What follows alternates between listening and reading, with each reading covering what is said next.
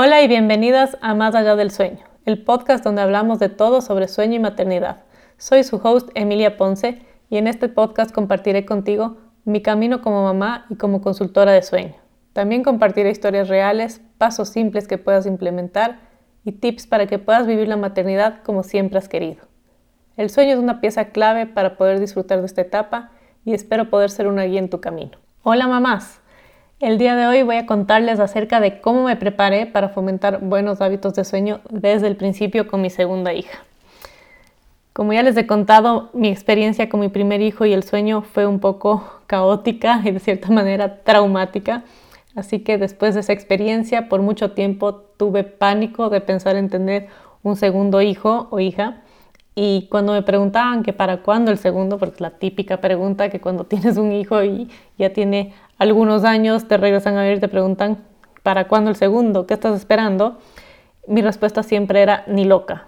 Y después de que empezó a dormir bien, poco a poco empecé como a superar ese trauma que me había quedado con el sueño y eh, me empezó a dar nostalgia de esos primeros meses, del olor a bebé recién nacido, em, de tenerlo cerquita y cada vez estaba yo más descansada, disfrutaba más de mi maternidad y el tener otro hijo se empezaba a ver como una posibilidad. Paralelamente, en esa época estaba ya ayudando a familias en todo el mundo a lograr tener ese descanso y entonces cada vez que veía un bebé pequeño me empezaba como a dar ganas y eh, a su vez me sentía cada vez más preparada para recorrer nuevamente por el camino del sueño hasta que finalmente llegó el día. Y mientras esperaba a mi hija Amalia y la fecha de parto se acercaba, yo me preparaba para fomentar buenos hábitos de sueño desde el inicio. Eh, creo que la clave aquí es que yo sabía que esto es posible. Para mí el mindset en el sueño tiene un peso sumamente importante. Entonces, el creer que es una posibilidad, el confiar en eso, eh, hace que ganemos gran parte del camino que tenemos que recorrer. Así que sabía que esto era posible, sabía que esto no solo me iba a beneficiar a mí, sino que también iba a ser beneficioso para el vínculo con el bebé, que nos iba a permitir estar más descansada a mí y a toda la familia. Y eh, esto también iba a contribuir positivamente en nuestra adaptación a ser una familia de cuatro y a la dinámica familiar. Así que también sabía que esto nos iba a permitir tener un proceso de sueño más fácil, que fuera más amigable, más natural y eso era importante para mí y creo que es importante para la gran mayoría de familias. Nadie quiere tener que pasar por esas experiencias traumáticas. Todos queremos que sea un proceso suave, respetuoso, desde la conciencia, que venga con la mayor facilidad posible y que eh, evitemos, ¿no cierto?, esos escenarios de llanto y de dificultad. Así que eh, para empezar a prepararme, quería tener listo el espacio donde ella iba a dormir.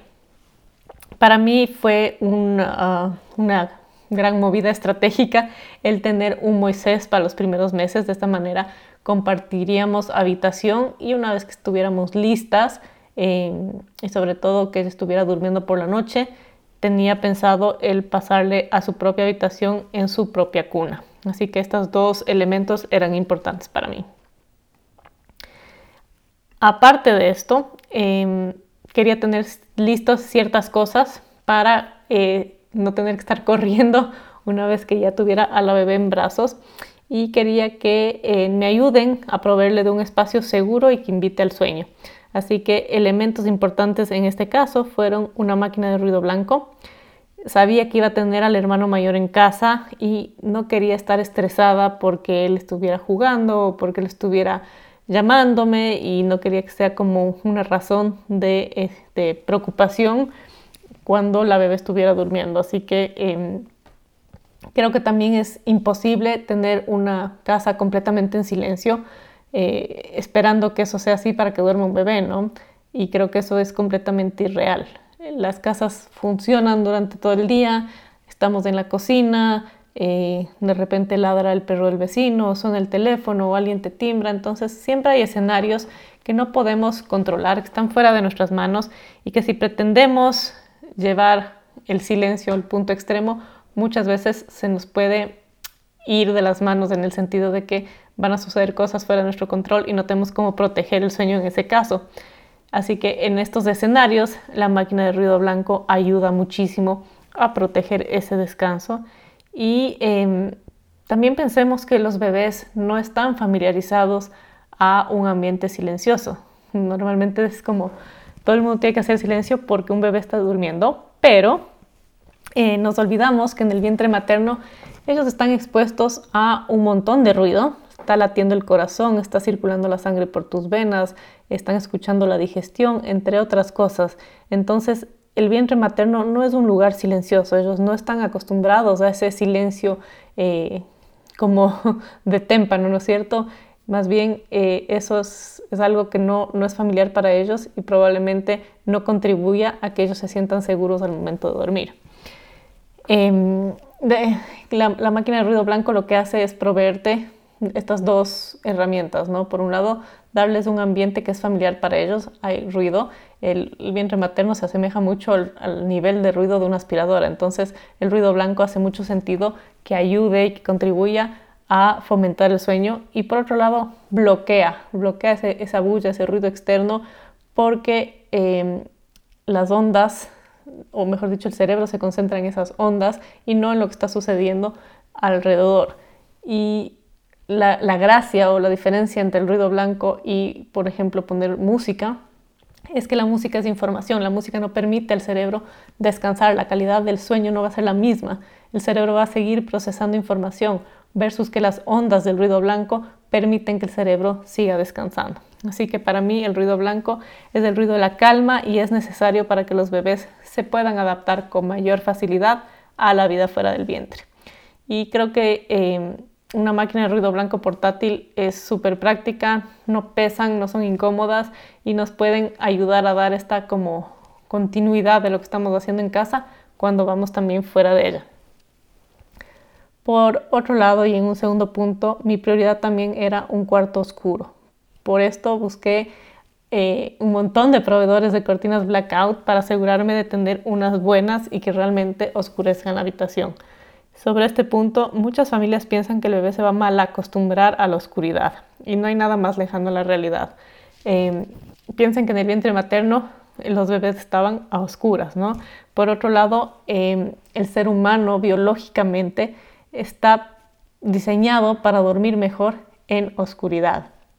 Así que eh, los bebés necesitan de esa ayuda para poder tener el descanso que necesitan, para poder facilitarles el tomar siestas más largas, más reparadoras y para lograr, por ejemplo, no empezar el día a las 5 de la mañana. Eh, ¿qué, es lo que hace la oscuridad, no es cierto? Nuestro, nuestro retina detecta la luz del sol y es ese, ese acto lo que hace es enviar una señal enseguida a nuestro cerebro de que ya es de día, de que es momento de entrar en actividad. Por ende, cuando estamos tomando una siesta y la siesta ha sido corta, abrimos nuestros ojos y vemos que hay luz, la señal es ya actívate en lugar de continúa durmiendo, todavía existe esa posibilidad, descansa un ratito más. Entonces, sí, sí es un elemento de gran ayuda. Y sí es, sí es cierto que eh, si salimos de casa y el bebé siempre ha dormido con cortinas oscuras, eh, le podría costar el tomar siestas largas y reparadoras fuera de ella. No es el caso de todos los bebés, todos los seres humanos somos distintos, pero en esos casos puntuales tenemos que pensar en realmente cuál es nuestro objetivo y qué es lo que nosotros queremos lograr cuando estamos en casa, porque es ahí donde vamos a pasar la mayor cantidad de tiempo posible y eso es lo que nosotros queremos potenciar. Queremos que las cosas fluyan cuando estamos en nuestra realidad del día a día. Si salimos fuera de casa eh, y tenemos que enfrentar esta situación, muchas familias entran en pánico o entran en angustia o en desesperación porque la siesta no va a ser buena y tenemos que pensar, de nuevo volvemos al tema del mindset, eh, en qué es lo que está en nuestras manos, ¿no es cierto? En nuestras manos está el ofrecer al bebé el descanso cuando corresponde, pero no podemos controlar la duración de la siesta. Y en esos casos, cuando la siesta es mala, cuando la siesta no se extendió porque no había suficiente oscuridad, simplemente tenemos que soltar eso, tenemos que dejarlo ir y eh, poder ayudar al bebé de otras maneras. Por ejemplo, adelantando su siguiente momento en el que debe tomar un descanso. Siempre hay cosas que podemos hacer para facilitar eso y em, en resumen, si bien podría ser que sin oscuridad no lo hagan tan bien, eh, eso no debería ser una causa de estrés y de angustia porque no está en nuestras manos. Y esta estrategia sí nos va a ayudar a que en el día a día mejore o fluya más el proceso cuando estamos dentro de casa, que va a ser la mayor cantidad o la mayor parte del tiempo. Ahora, eh, ya hemos hablado como de estas dos herramientas que nos ayudan a proveerle un espacio de descanso. Ahora hablemos de qué necesitamos tener para ayudarnos a facilitar el proceso conciliar el sueño y también trabajar en la duración de las siestas. Y para eso, para mí, un swaddle es eh, imprescindible. Esto nos ayuda a controlar el reflejo de sobresalto o reflejo de moro, que es tan característico en los primeros meses de un bebé. Y em, muchas, muchas familias con las que yo trabajo me dicen, a mi bebé no le gusta, mi bebé detesta que le ponga suarol, que le haga tamalito, eh, simplemente no tolera, ¿no es cierto? Y creo que esto es como el 90% de las familias que tenemos esta impresión. Entonces, ¿qué, ¿qué, recomendaciones tengo que darles alrededor de esto? Primero, para mí un buen swaddle debe cumplir con ciertas características. Tiene que tener un buen ajuste porque si no, no sirve de nada. Si nosotros tenemos un ajuste donde todavía está muy flojo, donde todavía puede mover sus brazos, realmente no nos va a ayudar a darle esa contención, a esa, esa semejanza que hay de estar apretadito con el vientre materno. Y eso es lo que el swaddle eh, provee para ayudar a facilitar el proceso de relajación. Em, por otro lado, em, muchas veces buscamos esas mantitas que tienen unos diseños increíbles, pero realmente se necesita mucha técnica y mucha habilidad para poder dominar el ajuste perfecto utilizándolas, ¿no? Realmente creo que las expertas en eso son las enfermeras que están eh, cuidando a los bebés en el hospital, que tienen dominada esta técnica y realmente el ajuste les queda perfecto, pero para la gran mayoría de mamás como yo, eh, el lograr dominar eso lleva tiempo, lleva práctica y probablemente las primeras veces que intentamos no nos va a ir tan bien y por ende vamos a botar la toalla, vamos a darnos cuenta que esto no está ayudando y por ende decimos mi hijo detesta el suaro. Así que tenemos que tener en cuenta que el ajuste es sumamente importante. Eh, por otro lado, necesitamos que em, esté seguro porque esas mantitas cuando no están bien armadas, cuando el tamalito no está bien hecho y quedan sueltas, podría ser un potencial riesgo de asfixia. Para eso es importante para mí que un swaddle venga con, por ejemplo, velcro para asegurar que quede en su posición y no haya nada que pueda quedar suelto y pueda interferir con las vías respiratorias del bebé. Así que, eh, por otro lado, que me gusta también que tengan que sea un material ligero, que sea un material con una tela transpirable. ¿Por qué? Porque si no el calor se concentra ahí dentro y hay que recordar que los bebés recién nacidos están aprendiendo a regular todavía su temperatura. Entonces, el rato que el calor está concentrado ahí adentro y ellos todavía no saben regularla bien, van a estar molestos y cuando están molestos no pueden dormir con facilidad. Obviamente, si es que ese es el caso, vamos a darnos contra el planeta viendo que nuestro hijo es de esos que no le gusta estar envueltos, pero en realidad tiene mucho que ver con el material y con la concentración de calor que hay adentro. A mí me gustan los de algodón porque además es tela hipoalergénica.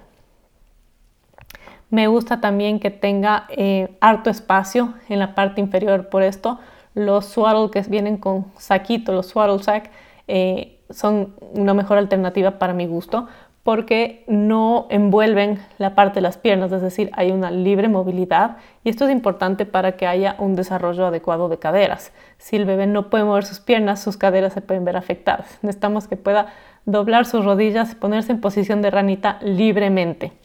Y finalmente me gusta que tengan cierre invertido porque facilita mucho cuando estamos alimentándolos, por ejemplo, durante la noche y queremos que no estén tan eh, acaloraditos, más bien queremos estar que estén fresquitos, pero no queremos desenvolverlos completamente.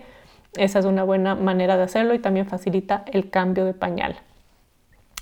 Así que eh, esas como las, las características que yo busco. Y cuando son este tipo de swaddles que tienen eh, la envoltura y el saco, también facilita muchísimo la transición para aprender a dormir con manos sueltas. Así que em, sí, el swaddle siempre es clave para lograr conciliar el sueño con más facilidad y una gran herramienta para ayudarles a prolongar las siestas, a extender esas siestas que usualmente pueden ser cortas durante los primeros meses de vida. Por otro lado, em, creo que es importante tener un plan B para esas siestas cortas de las que estoy hablando, ¿no? Los primeros meses de un bebé suelen ser eh, momentos donde las siestas son muy erráticas, hay mucha variabilidad. Pueden durar 20 minutos como de repente pueden durarte 3 horas.